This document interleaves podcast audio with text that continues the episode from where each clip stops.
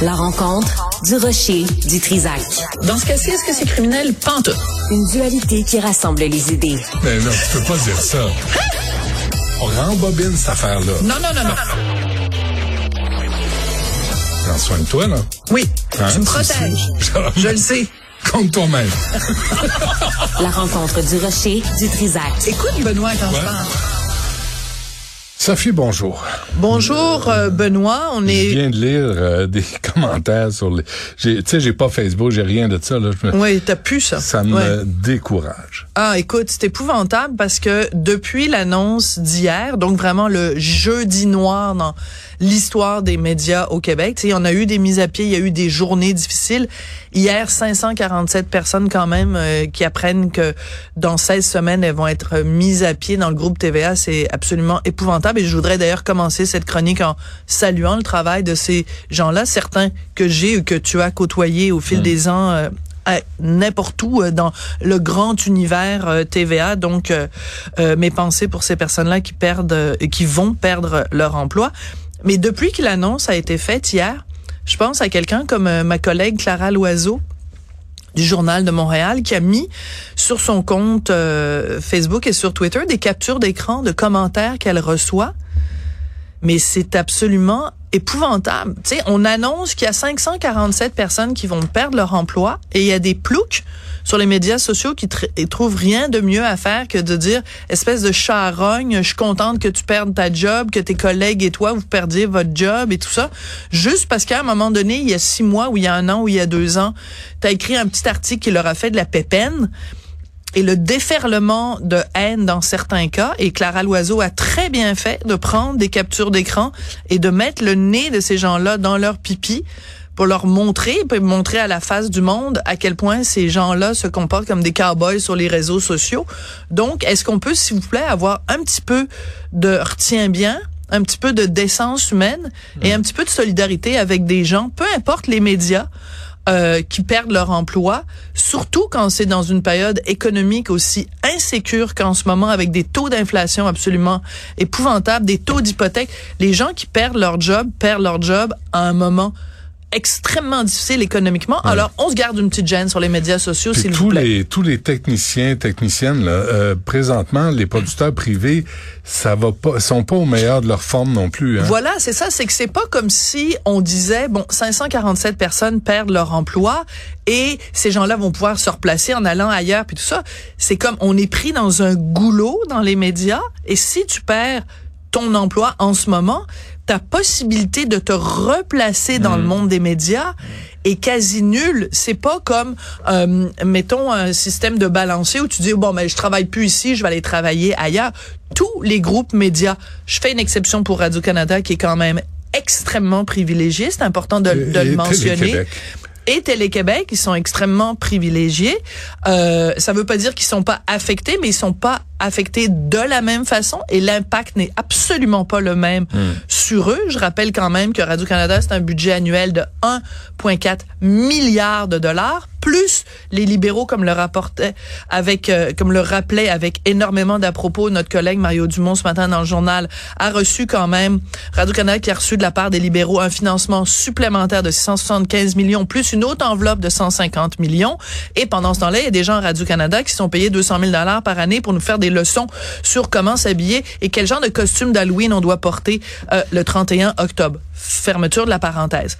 Euh, le monde des médias ne va pas bien. Puis quand je rencontre des jeunes aujourd'hui, et ça me fend le cœur, Benoît, de dire ça, mais si je rencontre un jeune aujourd'hui qui a 18 ans et qui me dit, moi, j'étudie, euh, que ce soit à Jonquière, que ce soit ailleurs, je lui dis, ben, cherche-toi une job ailleurs. Parce que si tu vas avoir ton diplôme dans deux ans, dans trois ans, dans quatre ans, peu importe, il n'y a pas vraiment beaucoup d'avenir dans ce domaine-là. Et moi, je voudrais de façon plus générale élargir la question. Dimanche, c'est le gala de la disque euh, où on va honorer le meilleur de la musique québécoise. Or, il y a des chiffres, il y a un excellent article dans le Devoir de ce matin qui nous dit que l'écoute sur les plateformes, c'est même plus peau de chagrin là, c'est c'est que dalle, c'est rien du tout là. Dans les 100 titres les plus écoutés au Québec, il y a comme une toune québécoise et des tunes en français, il y en a pas. Hmm. Les gens au Québec et le titre, enfin un des, des éléments de, de, de vocabulaire dans le texte du devoir, c'est l'américanisation de la musique québécoise. Alors je voudrais poser aux gens qui nous écoutent en ce moment, puis je me la pose à moi-même, je la pose de façon générale. Est-ce que vous aimez encore la culture québécoise? Est-ce que vous aimez la, la télé québécoise? Si vous écoutez à temps plein Netflix puis Amazon Prime? Est-ce que vous aimez vraiment la musique québécoise? Si, quand vous allez sur Spotify, vous écoutez zéro musique québécoise? Est-ce que Mais- vous aimez mais, le cinéma euh, québécois? la question- si vous n'allez pas voir les films québécois? Mais faudrait, faudrait répondre à la question honnêtement. Mais honnêtement, est-ce que la culture québécoise est en décalage avec ce que les jeunes aiment? Ben Pas- non, parce que regarde les cowboys fringants, regarde, c'est rempli d'artistes extraordinaires, mais aussi c'est que ces géants-là euh, ne font pas une distinction. Quand t'es, euh, c'est-à-dire que le problème, par exemple, avec une plateforme comme comme Spotify, c'est qu'ils considèrent pas, ils considèrent pas le Québec comme un pays à part. C'est comme le Québec est à l'intérieur d'un grand tout qui est le marché canadien. Donc, quand tu vas toi sur Spotify alors que t'es un citoyen québécois, ils vont, les algorithmes ne vont pas te diriger vers des artistes québécois. Ils vont te considérer que tu fais partie du grand tout canadien.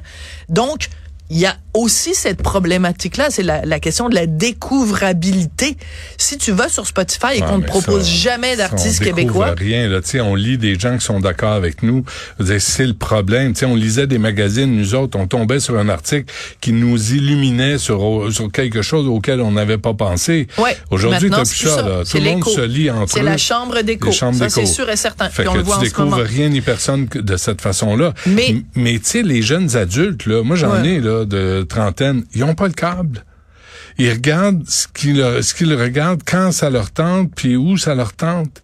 Il y a plus de contraintes. Fait qu'il y a un décalage entre l'offre et la réalité de la demande.